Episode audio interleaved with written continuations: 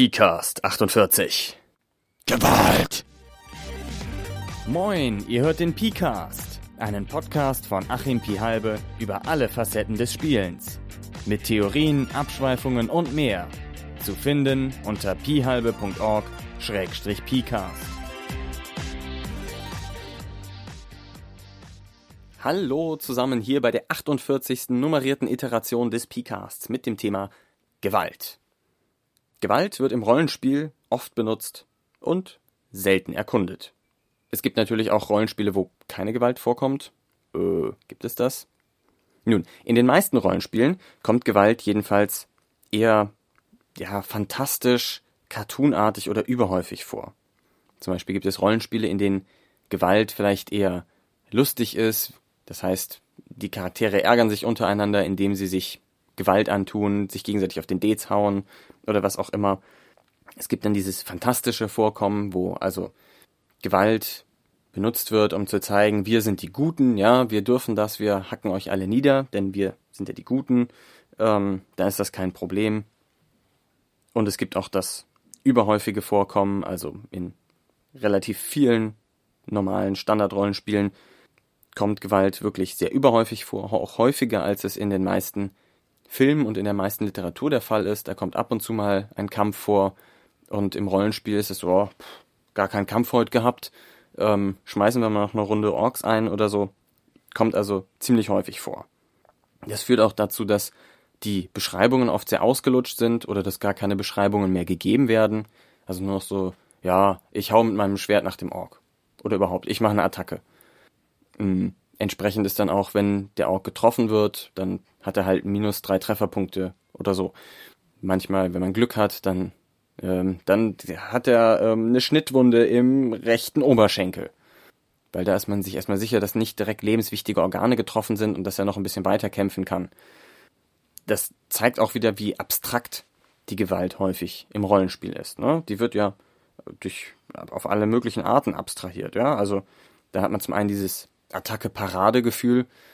Ein echter Kampf, wo wirklich Wesen untereinander Gewalt austauschen, läuft ja nicht in irgendwelchen Runden ab. Da kann es auch mal sein, dass eine halbe Minute nichts passiert und dann passieren ganz viele Sachen in drei Sekunden oder so. Das wird ja im Kampf nicht abgebildet. Im Kampf, in den meisten Kampfsystemen ist das alles geordnet. Es gibt eine Spielrunde, Initiative, Reihenfolge und dann darf der eine mal und der andere mal und vielleicht darf einer nochmal. Ähm, aber jede Runde passiert ein bisschen was aber nicht so, dass plötzlich ganz viel passiert und ab und zu und zwischendurch dann gar nichts oder so, sondern das läuft alles so in einem geregelten Takt ab. Was ja auch schon mal ziemlich abstrakt und unrealistisch ist. Dann gibt's natürlich noch die Trefferpunkte, das ist ja die Krönung der Gewaltabstraktion, ja, ich habe irgendeinen Wert, der jedes Mal vermindert wird, wenn ich Gewalt erfahre. Das ist ja schon mal eine verdammt abstrakte Sache. Und das führt auch dazu, dass bei Systemen mit Trefferpunkten oft gar nicht klar ist, was bedeutet das. Also eben, ne, ich mache jetzt 10 Schadenspunkte mit meinem Schwert. Was heißt das denn für den Ork? Naja gut, ein Ork, der hat 25 Trefferpunkte.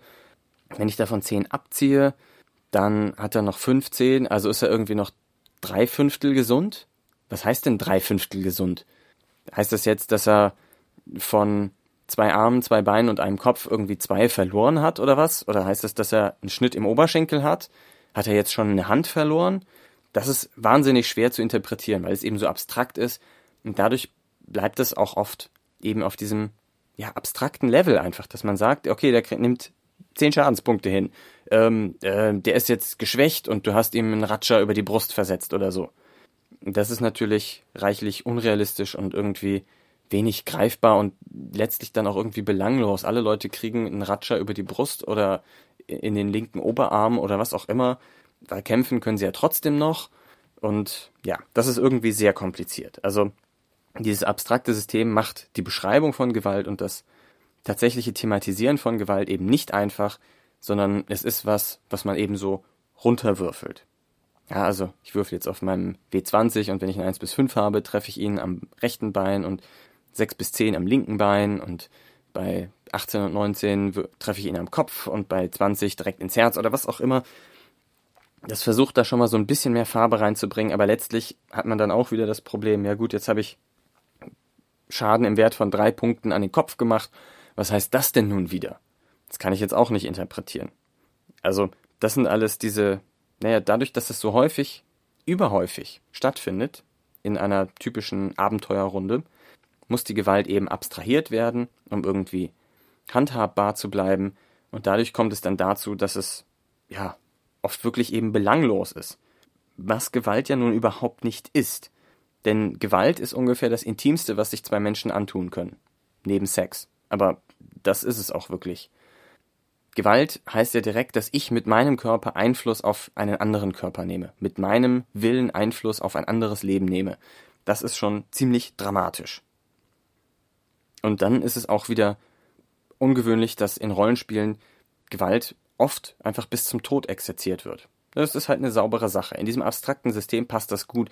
Da passt auf den Boden schmeißen und wimmern und um Gnade flehen oder abhauen oder so. Das passt nicht in dieses abstrakte, fantastische Gewaltsystem, sondern da wird gekämpft bis zum Tod und dann ist das geregelt, wer hier der Bessere ist. Und das macht es auch irgendwie ein bisschen bedeutungslos, weil entweder heißt es, die Spielercharaktere gewinnen einfach oder es kommt zu einem Total Party Kill und die Spielercharaktere werden irgendwie ausgelöscht. Und das ist ja nun wirklich nicht alles. Im Gegenteil, das ist extrem selten, dass sowas passiert. Und das ist deswegen auch nur ein marginaler Teil dessen, was man im, zum Thema Gewalt erkunden kann im Rollenspiel. Also zum Beispiel eben der Kampf nicht bis auf den Tod. Der ist, denke ich, eigentlich interessanter als der Kampf bis auf den Tod oder zumindest interessanter als dieser Kampf bis auf den Tod meistens ausgestaltet wird. Also, was für Verletzungen trage ich von diesem Kampf zurück? Wie, wie gebe ich auf? Ja, laufe ich weg oder schmeiße ich mich auf den Boden und wimmer um Gnade oder stelle ich mich tot das kommt natürlich auch vor, so da draußen, wird aber im Spiel sehr selten thematisiert, weil die Spielercharaktere das natürlich alles wissen und jedem, der auf dem Boden liegt, nochmal einen Schnitt durch die Luftröhre verpassen oder was weiß ich. Alles Quatsch. Was ist mit Brandmarkungen, ja? Also was passiert mit meiner Psyche, nachdem ich diese Gewalt erfahren habe? Bin ich noch der gleiche, nachdem mir jemand meine rechte Hand abgehackt hat? Wahrscheinlich nicht. Wahrscheinlich wird sich der Charakter dadurch verändern, sei es nun ein Spielercharakter oder ein Nicht-Spielercharakter. Und was hat es für Auswirkungen? Also müssen wir deshalb jetzt ins Krankenhaus oder kriege ich eine lang anhaltende Infektion oder ähm, schaffe ich es deshalb nicht mehr, irgendwohin rechtzeitig zu kommen, irgendwas zu erledigen? Kann ich bestimmte Dinge nicht mehr? Bin ich auf Hilfe angewiesen? Das sind alles Sachen, die beim nicht tödlichen Kampf, finde ich, das Spiel sehr interessant machen. Es ist natürlich nicht mehr so sauber wie dieses abstrakte, fantastische System bis zum Tod. Ne? Auf einmal gibt es im Kampf zu Schaden gekommene, ja, die leben ja noch. Die haben jetzt eben ein Bein weniger oder eine riesige Narbe quer durchs Gesicht oder was auch immer. Das kann in der Hinsicht natürlich ein bisschen unbequem sein. Und auch unbequem kann es sein, nach einem Gewaltexzess im Rollenspiel mal die Beteiligten zu fragen, was empfindet denn der Charakter dabei? Was hat er empfunden, als er den Schlag gesetzt hat, als er den Abzug gedrückt hat oder ähnliches? Was empfindet er jetzt, wo er die Konsequenzen seines Handelns kennt? Oftmals muss es eigentlich gar nicht zu Gewalt kommen. Äh, Gewalt ist ja auch die letzte Exkala Gewalt ist ja auch die letzte Eskalationsstufe, die man hat. Nach Gewalt kommt nichts mehr, nur mehr Gewalt. Das heißt, wenn es zu einem Konflikt kommt, wird es oft gar nicht zu Gewalt kommen, sondern einer der Beteiligten wird einlenken. Denn bei Gewalt können eigentlich nur beide verlieren. Das ist immer das Letzte, was man tun kann und in Regelsituationen, zum Beispiel wenn der Charakter auf der Straße überfallen wird oder so, wird er in der Regel nicht zum Schwert greifen, weil das verdammt nochmal tödlich für ihn sein kann und auch tödlich für denjenigen, der ihn überfallen hat, sondern er wird vielleicht eher sagen, okay, okay, ähm, neues Geld bekomme ich schon irgendwie, hier hast du mein Geld, lass mich in Ruhe. Ja, das, da kann man sehr viel mh, hm, Gewalt thematisieren, ohne sie wirklich auszuspielen. Das ist, denke ich, auch interessant. Und natürlich kann man nach dem Tod eines Nichtspielercharakters oder auch eines Spielercharakters diesen explizit betonen und die Konsequenzen dessen zeigen. Also dieser Charakter ist jetzt gestorben, was passiert jetzt mit seinem Umfeld? Ja, gehen die auf Rache oder ziehen die sich zurück oder werden die jetzt arme Bettler, weil sie auf sein Einkommen angewiesen waren? Ähm, vielleicht treffen die Spielercharaktere die Person später wieder. Vielleicht treffen sie den Bruder des Erzmagiers, den sie äh, eliminiert hatten, weil er den ganzen Landstrich terrorisiert hat. was wird dieser Bruder sagen? Wird er sagen, oh cool, ihr habt meinen Bruder umgelegt, das war eh ein Arschloch, der nur das Land tyrannisiert hat? Oder wird er sagen, ey, ihr Freaks, ihr habt meinen Bruder ermordet? Also da kann man eben auch sehr mit den Konsequenzen spielen und es wirklich relevant sein lassen, was da passiert ist. Und es nicht so banalisieren, wie das meistens in diesem, oh, ihr trefft drei wie sechs Orks stattfindet. Ja, bei den Auswirkungen, die sich aus Gewalt ergeben, gibt es natürlich viele verschiedene. Ne? Das Umfeld der Geschädigten, das habe ich schon gesagt. Was machen die Verwandten, was machen die Bekannten? Ähm, haben die Rachegelüste, verzweifeln die, ähm, versuchen sie sich bei den Spielercharakteren einzuschleusen, um später Rache zu nehmen oder etwas ähnliches. Ähm, gibt es vielleicht bei Leuten, die Gewalt erfahren haben oder die ähm, Zeuge von Gewalt wurden, gibt es da vielleicht Traumata? Verändert sich das Weltbild dieser Person? Ähm, ändert sich ihr Verhalten? Haben sie Angst, wenn sie nachts durch die Straße gehen, auf einmal, was sie vorher nicht hatten? Oder nehmen sie jetzt immer drei Pistolen geladen und entsichert mit oder etwas ähnliches? Was passiert also psychologisch mit den Leuten, die eben irgendwie Gewalt direkt oder indirekt erfahren haben? Und was passiert mit der Moral? Der Leute, die Gewalt angewendet haben und der Leute, die Gewalt erfahren haben. Ist es, wenn ich einmal einen Ork in Selbstverteidigung gemeuchelt habe, ist es dann okay für mich, auch den zweiten zu meucheln? Oder sage ich mir, oh, das mache ich nie wieder? Und was ist mit den Orks, die nebendran gestanden haben und zusehen mussten? Sagen die, ey, diese Elfenkrieger oder so, die kannst du, die kannst du vergessen. Das sind Psychos, ja, die müssen wir alle abhacken. Oder sagen die, äh, wir müssen vorsichtig sein oder etwas ähnliches. Also was passiert mit der Moral der Beteiligten?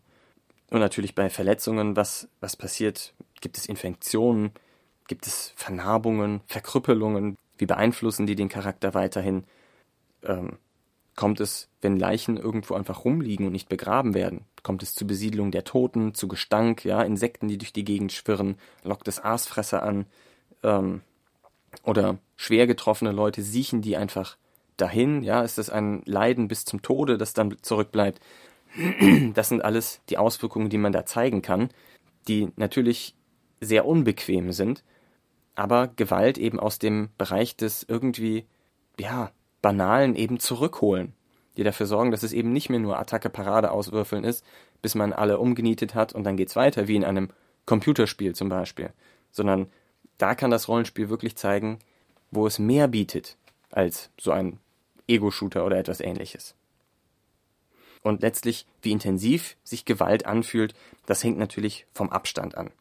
Ja, also Gewalt ist irgendwie okay, wenn wir Distanz haben. Wenn das irgendeinem anderen passiert, irgendwo anders, ach, da werden Leute abgeschlachtet, ja gut, hat man ja immer. Ähm, das ist irgendwie abstrakt, das ist nicht so direkt greifbar. Ähm, dann ist es ja tolerierbar für die Charaktere. Oder wenn man sich Legolas und Gimli anschaut, die dann zählen, ich habe 35, oh, ich habe schon 72 oder so, das ist ja schon so ein bisschen, äh, wer ist hier der Größte? Ja, das ist eine extreme Distanz, die sie zu ihren Opfern haben und naja, eigentlich mehr so ein bisschen sich profilieren und zeigen, wer der, wer der Tollste ist und so. Ja, dann hat man eine große Distanz, dann ist das irgendwie okay, dann ist das halt so, ja, ist das halt Gewalt. Äh, etwas anderes ist es dann schon, wenn man auf Augenhöhe mit dem Feind ist. Das kann nämlich sehr intensiv sein, wenn man dem Feind direkt gegenübersteht und weiß, ich will ihm jetzt Gewalt antun, er will mir Gewalt antun, was passiert jetzt? Das ist schon eine sehr viel intensivere Sache, die dann viel mehr Bedeutung und ich denke auch Spannung in das Element Gewalt hineinbringt, dem irgendwie einen gewissen Sinn gibt. Und natürlich kann es auch so sein, dass ein Spielercharakter Gewalt dadurch erfährt, dass sie anderen in seinem Umfeld passiert. Also Bekannte, Verwandte, Freunde, Gefährten, die Opfer von Gewalt werden. Und das kann zu Verbitterung oder zu Rachegelüsten führen, zu Verzweiflung vielleicht auch, zu Ohnmacht vor dem Feind. Ähm, und das ist dann auch eine intensive Form von Gewalt im Spiel, aber ganz anders als sich Auge in Auge gegenüberstehen. Nochmal ganz kurz zu den Zwecken, warum wir Gewalt im Rollenspiel thematisieren könnten. Das klassische ist eigentlich, dass man entweder sagt, naja, die Frage ist, wie badass bin ich, ja, also ne, bin ich hier der Größte in der Grafschaft, ich kann allen meinen Willen aufzwingen und wo ich lang will, gehe ich einfach lang, dann ist die Gewalt meistens nur die Darstellung dessen, wie toll und wie mächtig der Charakter ist. Und das kann man eigentlich muss man das gar nicht durch ein kompliziertes, einzelnes, kampfrundenbasiertes System abhandeln, sondern das könnte man auch in einer einfachen Szenenauflösung gestalten und sagen, ja gut, zeig mal, wie badass du bist. Ah, du hackst 35 Orks in dieser Schlacht ab. Ähm, ja, du bist ein toller Hecht. Damit kannst du dich jetzt mit den anderen vergleichen oder zeigen, dass sich niemand dir in den Weg stellen soll, indem du, weiß ich nicht, einen Finger von jedem mitnimmst oder irgendwie sowas. Dann, was auch oft im klassischen Rollenspiel vorkommt, ist das Taktische.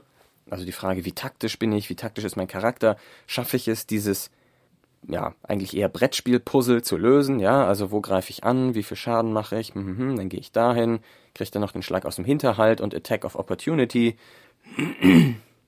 Meistere ich also die Kniffe, die ich brauche, um äh, den Willen meines Charakters mit Gewalt durchzusetzen? Das ist dann, finde ich, eine legitime Anwendung für dieses rundenbasierte System. Ja, wer macht wann was und was passiert daraufhin und dann gucken wir, was nächste Runde weiterhin passiert.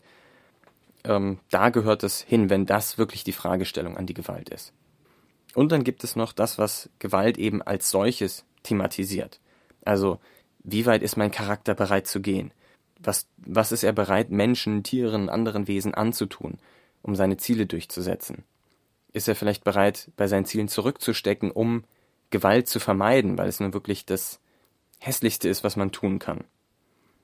Das ist dann wirklich das, wo Gewalt im Rollenspiel, wie ich finde, dramatisch wird. Also das ist zum Beispiel das, wie man das bei Apocalypse World sieht. Da geht es eigentlich darum, bin ich bereit, dir Gewalt anzutun, um etwas von dir zu erreichen, oder stecke ich einfach zurück und versuche das anders oder lass es bleiben oder etwas ähnliches. Das ist dann die erzählerische Variante, wo Gewalt im Spiel eben wirklich zählt und einen Unterschied macht und eine Bedeutung hat und nicht nur nebenbei läuft. Ja, dann bin ich mit meiner Gewalt am Ende, also mit dem, was ich zu Gewalt im Rollenspiel zu sagen habe. Ich persönlich, wie ihr wahrscheinlich schon gemerkt habt, finde es angenehmer, wenn weniger Gewalt vorkommt und wenn diese im Spiel vorkommt, dass sie dann nicht abstrakt und belanglos ist, dass nicht einfach die weggeworfenen Orkleben eine Zahl auf dem Papier sind, sondern dass es eben wirklich zählt und dass auch die Auswirkungen davon klar werden. Und falls ihr bisher nur mit so einem taktischen Nummern runterwürfeln System gespielt habt, vielleicht zieht ihr es ja in Erwägung, mal auf ein etwas anderes System umzustellen und dem Thema Gewalt in eurem Rollenspiel eine andere Bedeutung zu geben. Dann bedanke ich mich hiermit bei euch fürs Zuhören, wünsche euch noch einen schönen was auch immer, viel Spaß beim Spielen. Ich freue mich auf euer Feedback, Kommentare in den Blog oder E-Mail oder was auch immer und sage hoffentlich bis bald im PCast. Macht es gut. Vielen Dank fürs Zuhören. Anregungen, Kritik und eigene Überlegungen gehen als Text oder Sprache an pcast.phalbe.org oder in den Blog. Bis bald.